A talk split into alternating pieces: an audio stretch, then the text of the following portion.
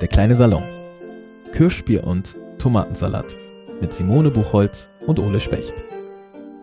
Herzlich willkommen im kleinen Salon. Herzlich willkommen hier bei Kirschbier und Tomatensalat. Kommt mal rein, macht es euch gemütlich, setzt euch mal hin. Mir gegenüber sitzt die wunderbare Simone Buchholz. Es tut mir jetzt schon leid, dass ich wunderbar gesagt habe, weil ich weiß, dass man mit so einem Adjektiven immer total aufpassen muss, wenn man sein Gegenüber beschreibt. Deswegen sage ich es nochmal. Mir gegenüber sitzt Simone Buchholz, Schriftstellerin und Lebefrau und Piratin. Ähm, wir sitzen hier uns gegenüber. Mein Name ist Ole Specht, ich bin Musiker und Moderator. Wir sitzen uns hier gegenüber, weil wir uns besser kennenlernen wollen. Wir kennen uns doch schon, Ole. Ja, mittlerweile kennen wir uns schon ganz gut, aber wir wollen uns immer besser kennenlernen und wir wollen vor allem immer mehr von unseren Berufen erfahren, denn ähm, immer noch, auch nach diesen ganzen vielen Podcast-Sendungen, die wir schon gemacht haben, fasziniert mich dein Beruf immer noch. Herzlich willkommen, Simone. Herzlich willkommen, lieber Ole, hier bei mir Ja. an meinem kleinen Mentorinnen-Tisch. Ja. Herzlich willkommen, ihr da draußen. Genau, ihr ähm, ahnt es vielleicht schon, worüber wir heute reden. Einfach weil ich auch schon so eine alte Frau bin und Ole noch so ein junger Mann ist.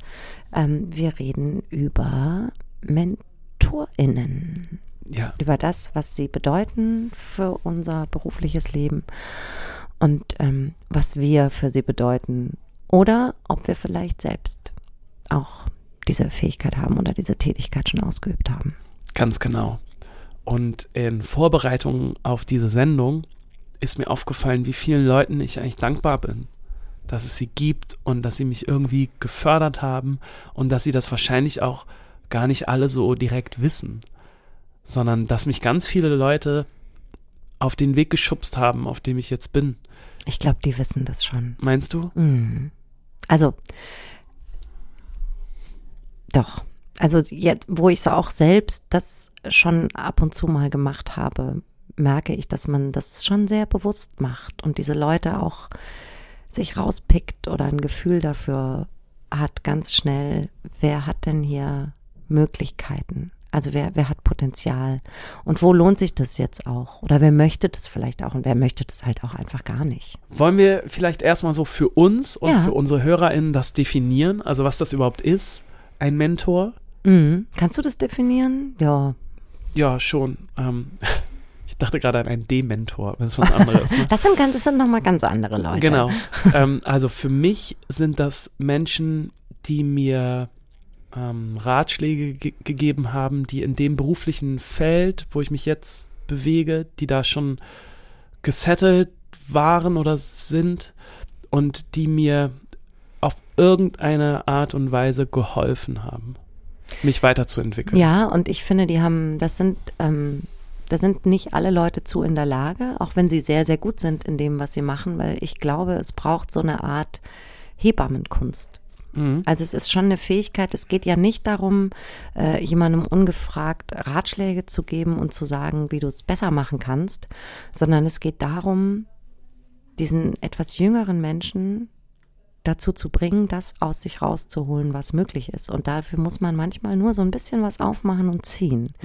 Oder so halt so, ein- so ein Crack reinbringen und sagen, guck mal hier, that's where the light gets in. Und da, schau doch mal nach bei dir, da liegt nämlich was. Und Ja. das kannst du. Also es ist eine, Und vor allem selbst, genau, dieses Das kannst du. Also Genau, das kannst du. Selbstbewusstsein spritzen. es ist so eine Form der Unterstützung, die, glaube ich, eine ganz besonders zarte Fähigkeit von, ähm, von Geburtshilfe braucht. Für Ideen, für Fähigkeiten, für Selbstvertrauen ähm, und auch manchmal mit einer leichten Überforderung dieses etwas jüngeren Menschen einhergeht. Also meine MentorInnen ähm, haben mich immer ein bisschen überfordert und ich war am Anfang oft sauer und dachte, ey, was wollen die jetzt von mir? Das kann ich doch noch gar nicht. So, und das, insofern glaube ich nämlich, dass das was Bewusstes ist. Dass Ja. die einen da schon ganz schön, ganz schön triezen, weil sie wissen, das lohnt sich und weil sie auch wissen, das zerstört jetzt die andere oder den anderen nicht, sondern das, das, das wird, da wird, das wird Früchte tragen, wenn ich jetzt diese kleine Überforderung da so an Start bringe. Ja. Aber erzähl doch mal, wer waren denn deine, oder kannst du dich an deinen ersten Mentor, deine erste Mentorin erinnern? Ja, auf jeden Fall. Ich weiß gar nicht, ich glaube, ich widerspreche mir jetzt sofort zu Beginn, aber ich möchte, ich möchte die trotzdem nennen. Ähm, das sind nämlich meine Eltern. Und meine Eltern haben überhaupt gar nichts zu tun mit der Musik oder mit der Kunst. So, meine Mutter hat gerne mal im, im Chor auch gesungen, aber hat das auch nie professionell, ähm, ist es nie professionell angegangen. Und meine Eltern haben mich aber immer so ganz doll bestärkt und unterstützt. Und ich hatte damals oft das Gefühl, mir war das sogar unangenehm. In, als ich so in der Pubertät war, war mir das richtig unangenehm, dass meine, vor allem meine Mutter, mich immer so sehr bestärkt hat darin, dass das gut ist, was ich mache. Und ich habe damals oft das Gefühl gehabt, dass sie das sagt, weil ich halt ihr, ihr Kind bin und, und sie stolz ist.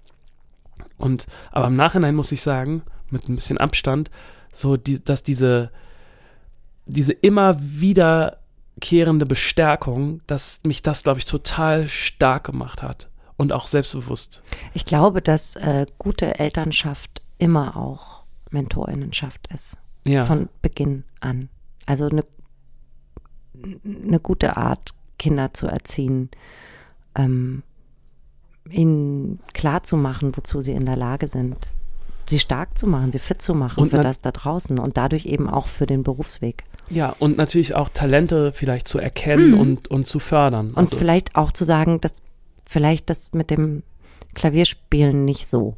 genau. Also, Oder ich weiß nicht, ob es für die, für die, für den Profifußballvertrag Ja. reicht. ja, klar. Aber in meinem Fall war es eben so, dass wir, oder ich habe immer super, super viel gesungen. Zu Hause immer schon, im Auto, Mhm. Ja, das im haben die Radio, natürlich, haben die Das haben die natürlich mitbekommen. Mhm. Und haben dann gesagt, ja, dann geh doch mal hier zum, zu, zu so einem Ja. Chor und so und haben dann, aber sind so immer am Ball geblieben und auch als sich das dann so abgezeichnet hat, dass ich das professionell versuchen möchte, ähm, war da nie eine Stimme von meinen Eltern, kein einziges Mal und ich kann dir das nicht hoch genug anrechnen. Die gesagt haben, das kannst du nicht. Die haben gesagt, das kannst du nicht oder das Mhm. wird nichts. Ja, Und das, ist, aber auch einfach fies. ja, aber so im Nachhinein, es ist schon, also die Chancen, wirklich mit Musik deinen Lebensunterhalt zu verdienen, Mhm. die sind so unfassbar Ja, die gering. sprechen für ein großes Zutrauen deiner Eltern Ja, an dich, ne? Für genau. Vertrauen. Und ja. dieses Vertrauen zu sagen, nee, das macht dich offensichtlich, macht dich das glücklich. Mhm.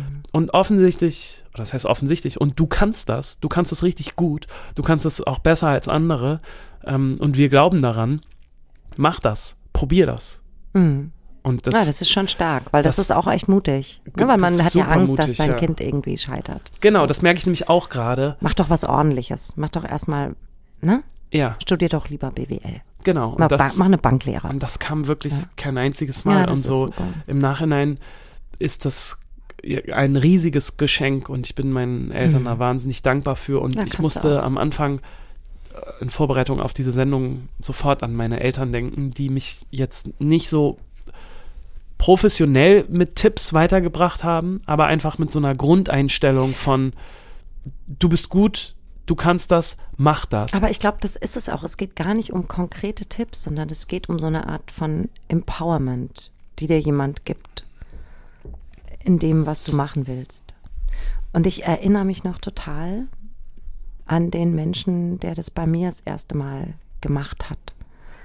Ähm, da war ich, war kurz nach dem Abi, war, weiß ich nicht. Ich bin ja sitzen geblieben, also habe ich Abi erst mit 20 gemacht. Ähm, und war dann sechs Wochen lang äh, als Praktikantin bei der Frankfurter Rundschau. Was man sich Anfang der 90er Jahre wirklich wie so eine, das war halt so eine Zeitungsredaktion. Ne? Da wurde geraucht an den Schreibtischen. Der Polizeireporter ist morgens immer so ostentativ mit seinem Kaffeebecher in die Kantine gegangen und da war aber dann so eine Schaumkrone drauf. So, so livi- living the Tageszeitungsklischee in Aber Frankfurt. wirklich, ja. Ja, ja. Wow. Also, und die, und die, die Zeitungsfotografen, die waren noch fest angestellt. Es waren so Typen in so Jeans und Cowboystiefeln. ich höre auch die Telefone klingeln. Ja, genau. Es ist so ein bisschen Woodward und Bernstein. Ja. Also es ist schon, aber halt Frankfurt. Frankfurter Rundschau, so ein linkes Blatt. Und ähm, ich wurde da, ich weiß gar nicht, wie ich da, ich glaube über den Chef meiner Mutter, der hat mir dieses Praktikum besorgt in der Lokalredaktion. Und die waren halt alle, die haben alle echt super viel gearbeitet, äh, haben schlecht verdient, ähm, waren super genervt. Und dann die eine, die, die Chefin von der Lokalredaktion sagte auch irgendwann, das habe ich so gehört, also ich war dabei. Und die sagte, ich weiß jetzt auch nicht, was das jetzt soll, ich mit so einem jungen Ding da, was sollen wir denn mit der machen? Die kann doch gar nichts. So, und ich saß da so klein mit Hut und habe mich überhaupt nichts getraut. Und dann sollte ich ähm, irgendeinen ganz kurzen Artikel über den Zoo schreiben, keine Ahnung, sind so Flamingos geboren worden oder was, was man dann, wo man halt so hingeschickt wird, wo man nichts falsch machen kann. Und ich habe alles falsch gemacht. ich habe wirklich das Schlechteste da, also ich habe so richtig, ich habe so, ich es komplett verkackt, so in der ersten Woche und dachte, oh Gott, jetzt, oh Gott, jetzt kriege ich hier so auf den Deckel. Dann hat das irgendwie der stellvertretende Chefredakteur mitbekommen. Das war so ein riesen... Dein Flamingo-Artikel. Ja, oder dass es irgendwie, dass es schwierig war für mich, dass ich nicht aufgehoben war, dass ich lost war. Mhm. Und ähm, es war ein Riesentyp, der lebt leider schon nicht mehr. Klaus Gellersen hieß der. Hatte so einen schwarzen Schnurrbart, ähm, so eine richtige Pornobürste und so dichtes schwarzes Haar, wahrscheinlich gefärbt, weil der auch schon was älter war. Und ähm, rauchte Kette und hat mich zu sich ins Büro zitiert und hat gesagt, kommen Sie doch mal mit. So, jetzt zeige ich Ihnen mal, wie das geht. Und hat sich einfach an seinen Computer, es gab schon Computer oder was eine Schreibmaschine? Nee, es gab schon Computer, glaube ich, weiß ich gar nicht mehr, gesetzt und hat einen Artikel geschrieben und hat mir gar nicht gesagt, worum es geht oder was er da macht. Ich sollte einfach neben ihm sitzen. Einfach bei ihm sein. Und sofort war ich auch aufgehoben, weil das so mhm. muckelig war alles. Und er so groß und so eine tiefe Stimme. Und ich erinnere mich noch, dass er mit zwei Fingern tippte tippte mit zwei Fingern irgend so einen Artikel da rein. Gucken Sie mal, so mache ich das. So, und jetzt schreibe ich hier und jetzt mache ich das und ich habe überhaupt nicht verstanden, was er da tut. Aber allein auch dieses, dieses Defizit des nicht des Zehn-Fingersystems haben. Ja, also so nicht, so einfach mit zwei, mit den Zeigefingern immer. Das fand ich schon sympathisch und dachte, ach guck mal, vielleicht ist das alles gar nicht so schwer. Und ähm, ich wollte auch nicht unbedingt Journalistin werden. Ich weiß gar nicht, wie, warum ich da gelandet bin so. Und der hat das dann aber mit mir tagelang gemacht. Ich kam morgens da rein in die Redaktion und dann bin ich zu Klaus Gellersen ins Büro und habe mich einfach neben ihn gesetzt und habe ihm zugeschaut beim Arbeiten. Telefon klingeln, ring, ring, Gellersen. So. Und dann hat er halt so, der hat so Zeitung gemacht da in seinem Büro. Mhm. Und ich habe zugeschaut und der hat mir im Prinzip gezeigt, wie macht man eine Zeitung?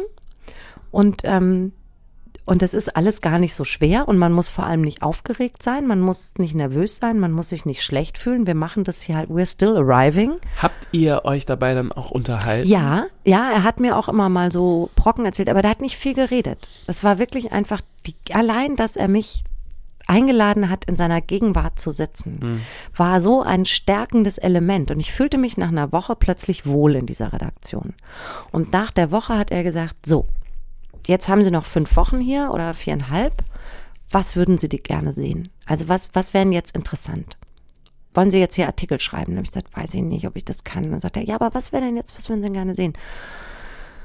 Und dann habe ich gesagt, ich glaube, ich würde gern mit den Fotografen mitlaufen. Und dann sagt er, das ist eine super Entscheidung, weil da lernen sie auch ganz viel übers Zeitung machen. Weil die waren einfach morgens, die waren angerufen, die waren rausgeschickt und dann sind die in der ganzen Stadt unterwegs. Und alles, was passiert, müssen die bebildern. Und wenn es gut läuft, können sie die Artikel dazu schreiben. Und so haben wir es dann gemacht. Und dann bin Super. ich zu den beiden Fotografen gekommen. Das waren halt auch so vierschultige Typen mit so Cowboystiefeln und so. Auch alle geraucht wie die Schlote. Und ich bin einfach ständig mit denen im Auto unterwegs gewesen und erst war ich immer nur dabei, wenn sie Fotos gemacht haben. Und dann so nach der ersten Woche, wenn ich zurückkam mit denen, hat dann auch der, der Fotograf gesagt, willst du, willst du den Text zu dem Elefantenbaby schreiben aus dem Zoo? Ja, klar. So. Und das war echt, das war super. Also der hat einfach gesehen, da ist jemand, die ist lost und die hat, aber vielleicht ist da irgendwas. Der hat was gesehen, was es noch gar nicht zu sehen gab. Weißt du, es gab nichts zu ja, sehen ja, bei mir. Es gab nichts zu sehen und er hat es trotzdem gesehen und hat mich geschnappt und mir dann gesagt, und jetzt entscheiden Sie, was Sie machen wollen. Und das war der richtige Weg. Und danach wusste ich, ich möchte Journalistin werden nach diesen sechs Wochen. Und ich kann dem Typen gar nicht dankbar genug sein. Ich kann ihm gar nicht schön, dankbar ja. genug sein. Das ist komplett irre. Und das war so eine, es war wirklich nur so eine gefühlte Mentorenschaft. Und das hat für mich, aber es hat alles, alles, alles verändert. Wie schön. Ja, große Fähigkeit von solchen Leuten. Versuch mir gerade, oder ich habe mir gerade die ganze Zeit dich vorgestellt, wie du in diesem verrauchten Büro sitzt und denkst, was mache ich hier eigentlich? Ja. Ja, und allein aber dadurch, dass ich da sitzen durfte und er mich nicht weggeschickt hat, dass ich nicht genervt habe, Ja, das ist toll. Sondern er ganz klar gemacht hat, nee, wenn sie das lernen wollen, dann lernen sie es jetzt halt mal hier bei mir. Das ist Da hat sich toll. einfach, die, der, der, aber der hat, ne, ich durfte einfach da sein und habe nicht genervt. Und das war echt, ähm, das war toll. Das war ganz, ganz toll. Und so ist es eigentlich immer weitergegangen, muss ich sagen. Immer so. Ich habe immer im Laufe meines beruflichen Lebens sowohl in den Zeitungen und Zeitschriften oder auf der Journalistenschule als auch später jetzt immer noch, ist es immer noch so. Ich bin jetzt schon 50, aber es gibt immer noch Menschen, die sind dann oft gar nicht so viel älter als ich, aber die sind weiter oder die machen was anderes. Ähm, die sagen, vielleicht könntest du auch mal, fändest du nicht das interessant? Ja, und, so. und treten dann was bei dir los. Und treten was Ja, ja. los und nerven auch am Anfang so ein bisschen, weil man sich nicht, die nicht, lassen nicht zu, dass ich mich so auf Faulheit zurückziehe Verstehe ich. oder auf das zurückziehe, was ich eh schon kann, sondern triggern irgendwas in mir, dadurch, dass sie sehen, dass da noch was liegt, was die vielleicht noch machen könnte. Ja. So.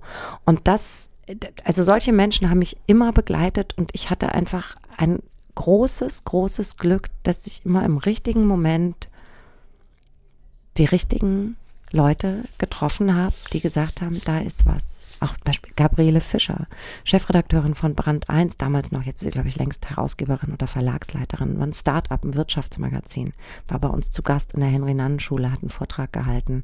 Alle fanden sie super toll, alle waren eingeschüchtert von ihr. Und wir standen dann irgendwie zusammen auf dem Balkon und haben geraucht und sie guckte mich so von der Seite an und sagte, und Sie? Was haben Sie so vor nach der Schule? und dann habe ich da angefangen, letztlich. So, und, ähm, und die hat mich wiederum auch, für die war es okay, als ich nach einem Jahr gekündigt habe, weil ich frei arbeiten wollte. Ja, das gesagt, ist cool. ja, wir saßen da beide mit Tränen in den Augen bei dem Kündigungsgespräch und sie hat gesagt, ja, aber ich weiß, dass du, ich weiß, dass du recht hast. Wenn es nicht läuft, dann kommst du wieder. So, aber okay, geh raus, mach das, mach das, du kannst das. So, und das ist, das ist wirklich, das ist so viel wert. Und ähm, deshalb finde ich auch, dass es eine verdammte Verpflichtung ist, in dem Moment, wo du selbst in der Lage bist oder in der Position bist, das zu tun, dann mach's auch. Ja, auf jeden Fall. Mach's auch. Das muss man zurückzahlen Natürlich. der nächsten Generation. Mein prägendster Mentor war mein äh, Musiklehrer. Das ist auch so richtig das Klischee. Klassisch, ja. Bei Musik gerade, ne? Genau, das ist sehr klassisch, aber ähm, auch in der Schule. Also es war jetzt niemanden, bei dem ich am Nachmittag Unterricht hatte, sondern es war mein Musiklehrer und ich glaube im Nachhinein, also der fand mich schon sympathisch. Da war, da war irgendwie einfach eine, eine Verbindung da. Der, der fand mich, glaube ich, nett so. Und ich glaube, was der auch mochte, ich war, habe ich hier auch schon mal erzählt in diesem Podcast in einer Schule in Hamburg, wo schon viele Kids auch waren, die aus richtig, aus einem Ha- Haushalt kommen, wo richtig Kohle war. Und ich hatte bei mir in der Klasse und der Stufe gab es schon viele Kids auch, die ne, aus, aus so einem Haushalten kamen und die dann auch am Nachmittag ihren Geigenunterricht und ihren weiß nicht was alles hatten, die sehr fit waren, auch mu musiktheoretisch. Und ich hatte das alles nicht.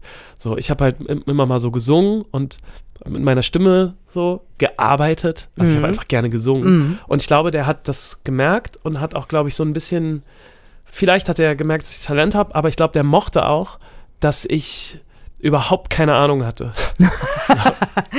Wenn du weißt, was ich meine. Ein Stück Knetmasse zum Formen. Genau, und ich bin dann da bei, bei ihm in den Chor gegangen und ich bin da einfach ganz lange Jahre geblieben in diesem Chor. Und in einem Chor ist es ja so, da, da hast du jetzt, da fördert dich niemand so einzeln, sondern Mhm. ne, im Chor ist ja wichtig, dass der Chor funktioniert. Aber bei uns war das so, dass wir uns beide, glaube ich, immer so sympathisch waren, dass der mich da so gehalten hat. Und der hat mir auch immer wieder signalisiert, das ist gut, was du machst, so und mach das weiter. Und hat mir auch so technisch einfach immer mal wieder weitergeholfen. Das ist geil, weil das hat man ja selten. Genau. Ne? Das auch gerade im Singen, Technik ist Genau. ja was, also das ist ja dein Instrument, deine Stimme. Und das Genau. erstmal zu schnallen, dass Genau. dir auch jemand das beibringt, dass Ja. das dein Werkzeug ist und dass es da auch Dinge zu lernen gibt. Ist Genau. Super wichtig. Und so im Nachhinein, der hat da natürlich nie Geld für bekommen oder so. Das Mhm. war immer alles so, weil der, es war einfach ein richtig toller Lehrer, der, glaube ich, Lust hatte, ähm, Menschen anzuzünden. So, Mhm. und, und ich weiß nicht, aber ja, der wollte einfach, dass ich das weitermache und hat mir es immer wieder signalisiert. Und auch als ich dann angefangen habe mit 15, 16, war ich immer noch in diesem Chor. Also, und als ich dann aber angefangen habe, selber Gitarre zu spielen und selber Songs zu schreiben, war der auch immer wieder, zeig mal her. Und hat mir versucht, so, hat mich da so hingeschubst und immer wieder gezeigt, dass das nicht nur ein Hobby ist, Mhm. sondern hat mir immer wieder signalisiert, dass ich das kann und dass ich das gut kann und, und hat mir auch immer wieder gezeigt, dass mich das glücklich macht. Und es zieht sich sowieso durch meine berufliche Laufbahn, dass ich immer da kleben geblieben bin, was mich glücklich gemacht hat, Ja. weil ich Leute um mich rum hatte, die mich da auch immer hingeschubst haben. Ne? Ich hatte, wie gesagt, immer Angst, dass ähm, ich was Vernünftiges machen muss. Das kam eher so von mir, nie von meinen Eltern oder von meinem Umfeld, sondern so, ich hatte immer Angst, ich, weil ich nie Vorbilder hatte von Leuten, die wirklich mit Musik Geld verdient haben, war ich mir auch nie bewusst, dass das was ist, was man machen kann. Hast du dir mal bewusst einen Mentor oder eine Mentorin ausgesucht, wo du das Gefühl hattest, ah, das könnte jemand sein, ähm, da möchte ich mich dran halten? Erst sehr spät und da ist es auch über eine Freundschaft passiert. Also ich habe einfach jemanden kennengelernt, der weiter war als ich. Mhm. Und da, da gab es einfach sehr große Sympathien oder gibt es immer noch. Und ich habe aber auch gemerkt, wie gut mir das tut, mich mit, mit dem auszutauschen und auch mich daran zu orientieren und wie kann das funktionieren und einfach auch als, nicht als klassisches Vorbild, aber als, ich habe einfach niemanden in meinem Leben, ich habe nie jemanden gehabt, der das macht, was ich mache. Mhm. Und als jemanden, an dem man sich mal so ein bisschen orientieren kann. Mhm. Ich habe bis vor bis vor vier, fünf Jahren geglaubt, dass ich niemals Kinder haben kann, weil das nicht vereinbar ist mit, mit dem Leben, was ich führe. Und die Person hat dann Kinder gehabt und ich habe Mhm. gesehen, okay, es kann funktionieren. Das geht ja. Und das war, ist schon irgendwie auch sowas wie ein Mentor für mich, auch Mhm. wenn es eigentlich nur ein guter Freund ist, so, mit dem ich mich Ja, austausche. ja, aber es ist so ein, es ist so ein. äh, Es gibt so Leute, da, die, die triffst du und du, es riecht nach Weiterentwicklung. mhm. So. Und äh, ja, das hatte ich auch mal mit einem Schriftsteller. Also ich weiß, ich hab, hatte noch gar nichts von dem gelesen und habe den auf einer Lesung, wir sind im gleichen Verlag erschienen, damals noch bei Drömer und er hat hier in Hamburg gelesen und unsere gemeinsame Pressefrau hat gesagt, komm doch mal vorbei, dann gehen wir danach Bier trinken. Und ich glaube, das war hier im Hörsaal oder so auf der Reeperbahn, weiß ich nicht mehr. Und ich kam rein und sah den da sitzen so vor der Veranstaltung, ein bisschen still und in sich gekehrt und habe den gesehen und wusste, der macht genau das, was ich mache, nur ist super. besser. Ja, So. Und ist auch zehn Jahre älter als ich. Und das Lustige war, dass er hochguckte und mich anschaute und ich glaube, er hat sofort geschnallt, was ich von ihm will. Und dann fängt er an zu lesen und mich hat das total gekickt, was er geschrieben hat. Fand ich so toll. Ganz, ganz tolle Noir-Romane. Friedrich Arni, großer, großer ähm, Schriftsteller von Kriminalromanen und auch anderen Romanen aus München. Und ähm, danach waren wir noch Bier trinken und wir haben sofort geklickt. Sofort. Und ich habe angefangen, alle seine Bücher zu lesen. Und er hat mein Erstling gelesen damals, mein Debüt. Und hat, ich weiß nicht mehr, was er reingeschrieben hat. In irgendein Buch dann, das er mir später ähm, mal so signiert hat. Irgendwas mit Figuren und die leuchten und, ähm, und hat sofort gesehen, was ich kann, aber eben auch, was ich noch nicht kann. Mhm. Und ich habe allein durch das, die, den Austausch mit ihm und die Treffen und das Lesen seiner Bücher und die gemeinsamen Abende so viel, ich habe so viel von dem gelernt. Und ähm, allein dadurch, dass er ist, ne, dass er existiert. Ähm, und ich weiß noch, als ich dann mal so 2016 meinen ersten richtigen Erfolg hatte mit, mit einem, mit so einem Platz eins auf so einer Bestenliste, da hat der sich am allermeisten gefreut. Der hat sich so gefreut. das ist richtig schön. Er hat sich so gefreut. Das ist, das ist jetzt so, jetzt. ja. Und, ähm, und es ist immer noch, er ist immer zehn Jahre weiter als ich. Immer. Mit allem, was er macht. Er ist immer radikaler, er ist immer, ähm, immer präziser, er ist immer, immer da, wo ich, wo ich auch noch, also es ergibt mir total viel Respektierung, einfach dadurch, dass er ist. Das ist richtig Mhm. schön. Das ist richtig schön. Ich wollte mit dir heute auch noch über die andere Seite sprechen. Ja, absolut. Und da gibt es nämlich ganz schöne Fallen, finde ich. Ganz genau. Ja. Bei der Musik ist es nämlich so, gerade wenn man anfängt, stolpert man doch öfter mal in irgendwelche Conteste rein Mhm. oder muss vor irgendeiner Jury vorspielen, um für irgendein Förderprogramm angenommen Mhm. zu werden. Und also man bekommt am Anfang, wenn man das möchte, relativ viel Feedback von in Anführungszeichen professionellen Leuten aus der Branche. Mhm. Und ich muss sagen, dass unsere Band hat das in den wenigsten Fällen wirklich weitergebracht.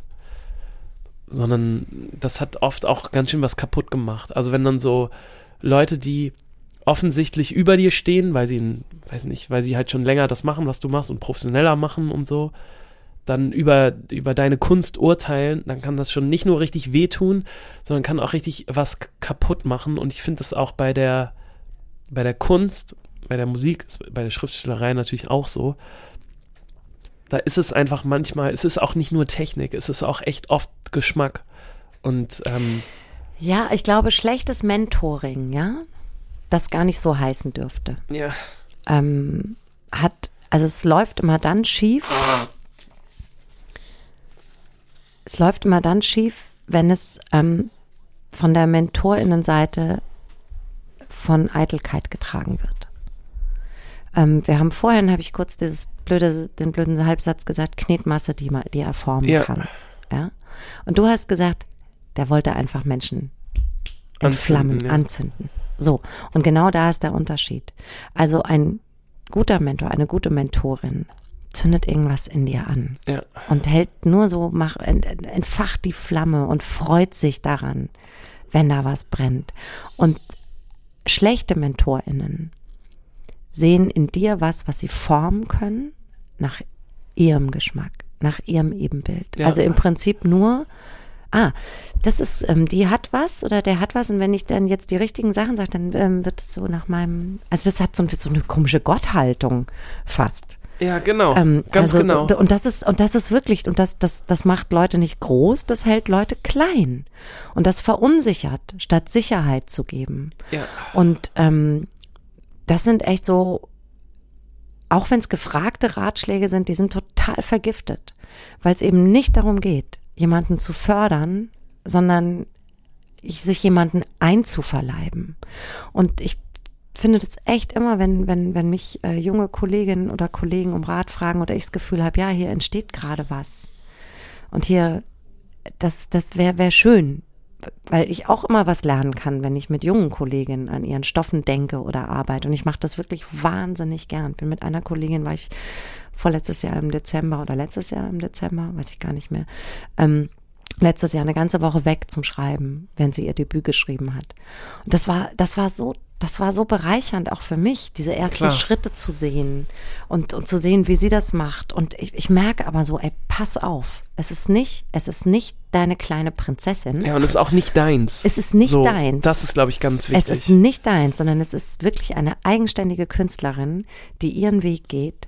Und wenn du so ein bisschen, bisschen die Hand halten kannst dabei und ab und zu schubsen kannst oder auch in Situationen von Überforderung, Angst, die Hand ein bisschen rüberhalten kannst und sagen kannst, A, musst du jetzt keine Angst haben und B, ihr hört mal auf, die zu beißen. Das Ja, gehört ja, schon klar. auch dazu, dass man jemanden verteidigt. Ähm, dann ist das ein totaler Reichtum für alle Beteiligten, glaube ich. Aber es da hängen wirklich, da hängt, das hat totale Fallstrecke. ja,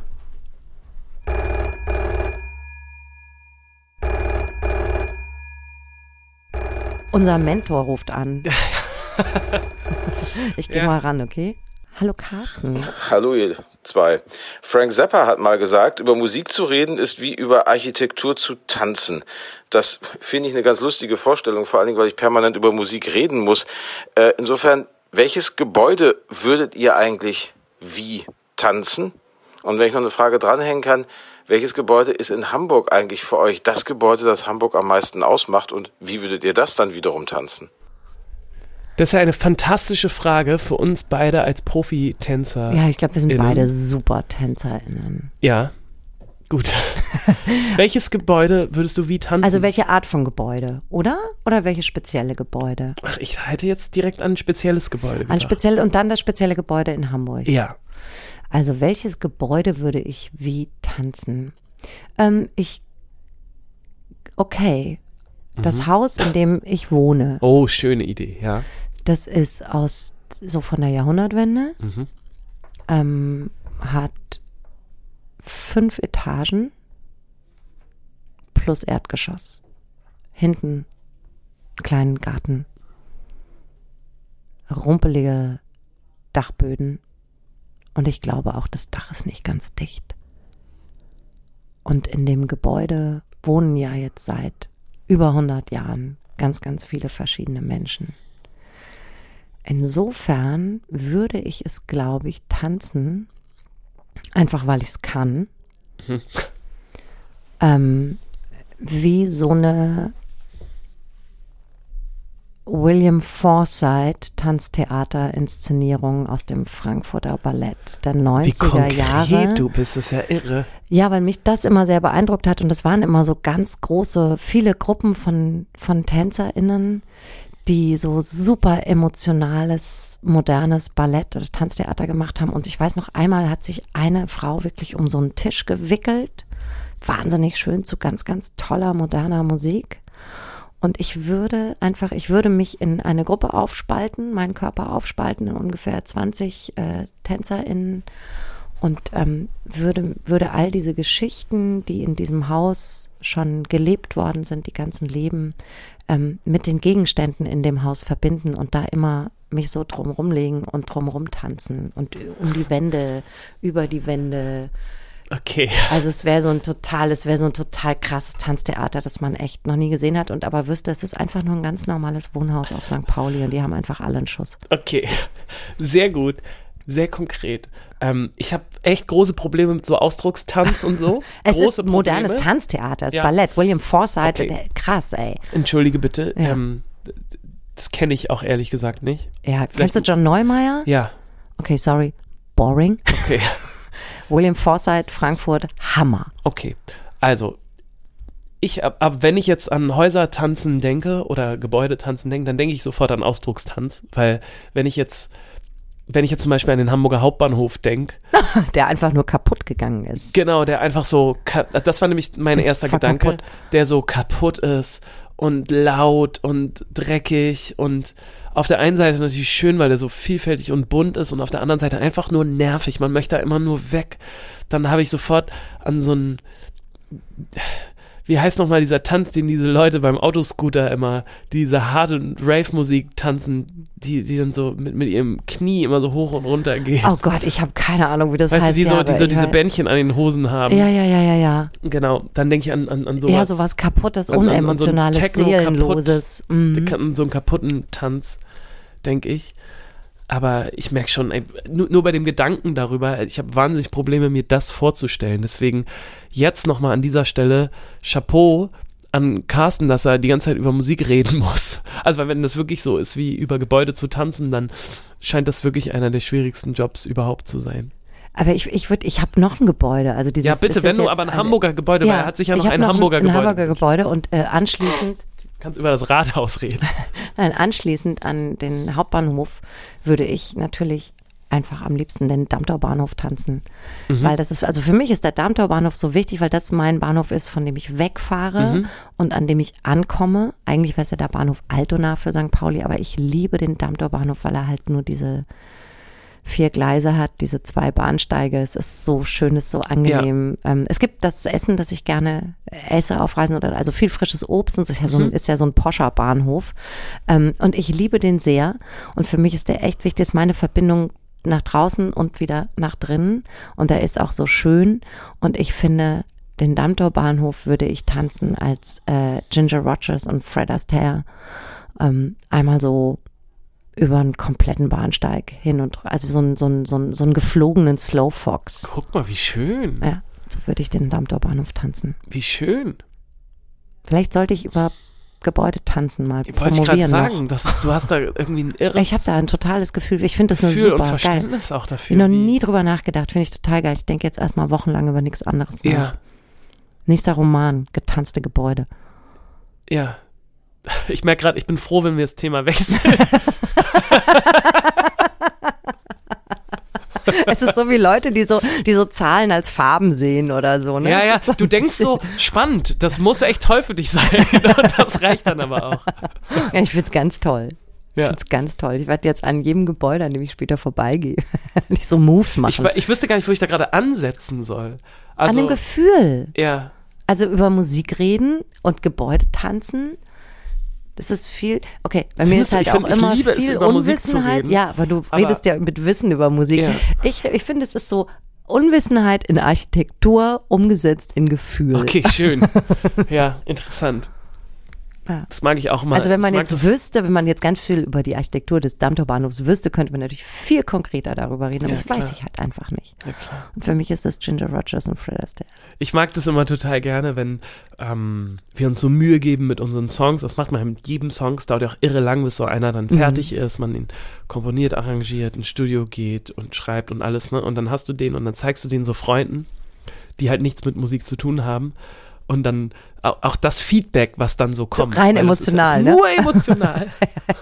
Das ist echt- Und es ist oft wahnsinnig vernichtend, weil dann so diese absoluten Kleinigkeiten, über die man so Jahre, manchmal wirklich Ja, Jahre. nee, habe ich gar nicht gehört. Nee, fand ich, fand ich ganz gut.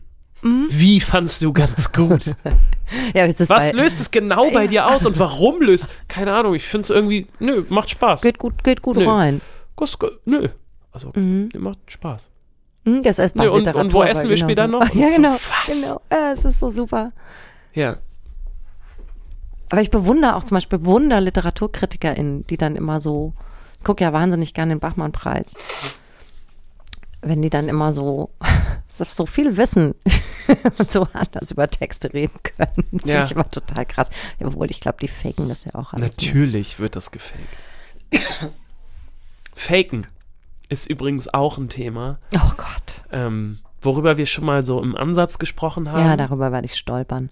ähm, aber was ein Thema ist, über das ich auch nochmal Lust hätte Ja, zu ich sprechen. bin ein einziger Fake. Aber wo waren wir denn bei den MentorInnen, dass man nicht, dass man nicht Gott spielen darf, ne? Es darf ja, nicht, genau, bei den schlechten, in Anführungszeichen schlechten, ja, es MentorInnen. darf nicht dein Und dass wir da beide auch schon Erfahrungen mit hatten und dass dann das ganz schön bremsen und blockieren kann. Und ich sehe das ganz genauso wie du.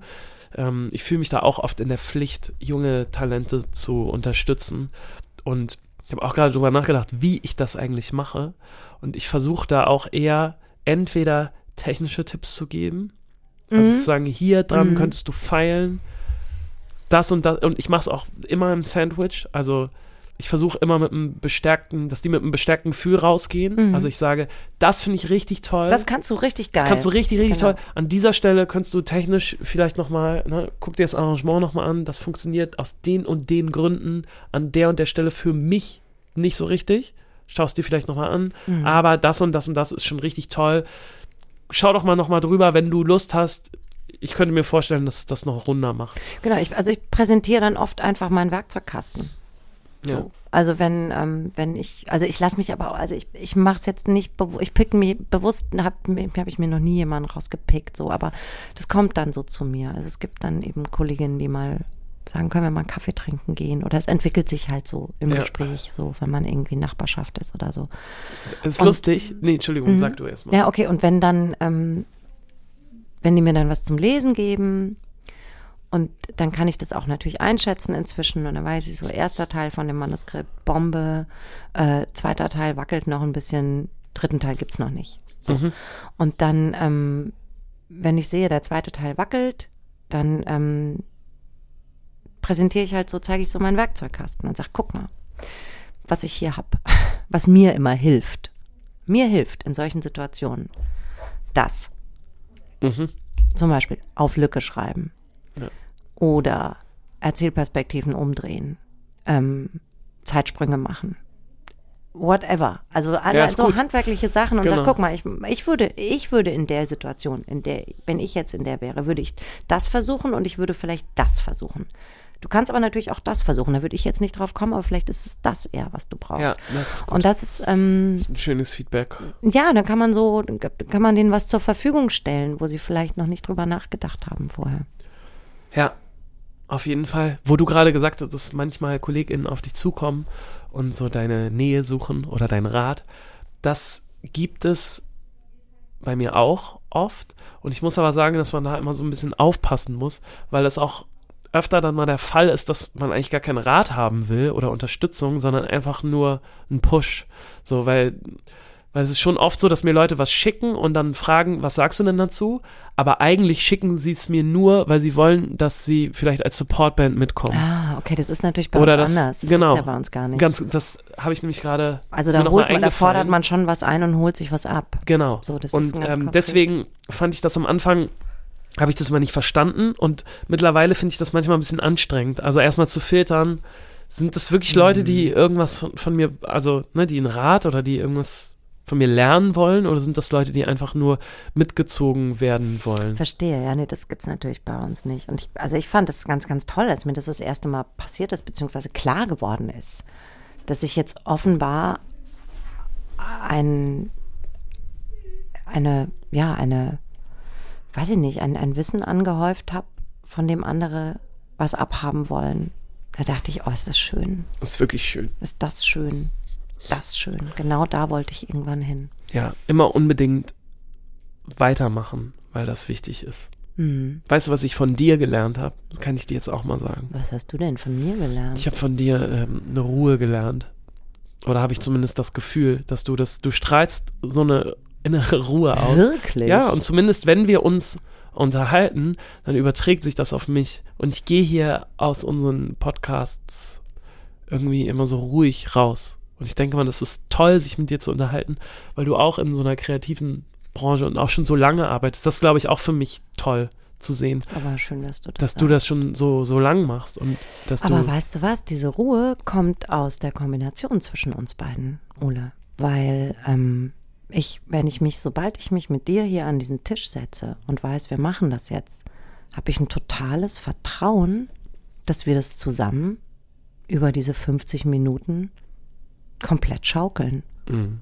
Also und dass es da kein, kein Moment geben wird, in dem wir nicht verstehen. Und, und wenn, also dass wir, ne, also so, ich habe immer, ich setze mich hier hin und weiß, mit Ole, super, super. Und das gibt mir Ruhe. Mhm. Also das kommt, das kommt, das kommt aus der, aus der, aus der Relation heraus. Ach, guck mal. Ja, das kommt gar nicht von mir. Das kommt, das entsteht hier dazwischen. Ich glaube trotzdem, dass es ein bisschen von dir kommt. Vielleicht, weil ich immer so müde bin. Das glaube ich nicht. vielen lieben Dank fürs Zuhören. Ähm, vielen lieben Dank, dass wir euch mal ein bisschen was von unseren MentorInnen-Ideen mitgeben konnten. Hintergrundwissen. Ja, Hintergrundwissen. Mhm. Ist wirklich, ist auch so ein Totales bisschen spezifisches Nerd-Talk Mhm. war das heute.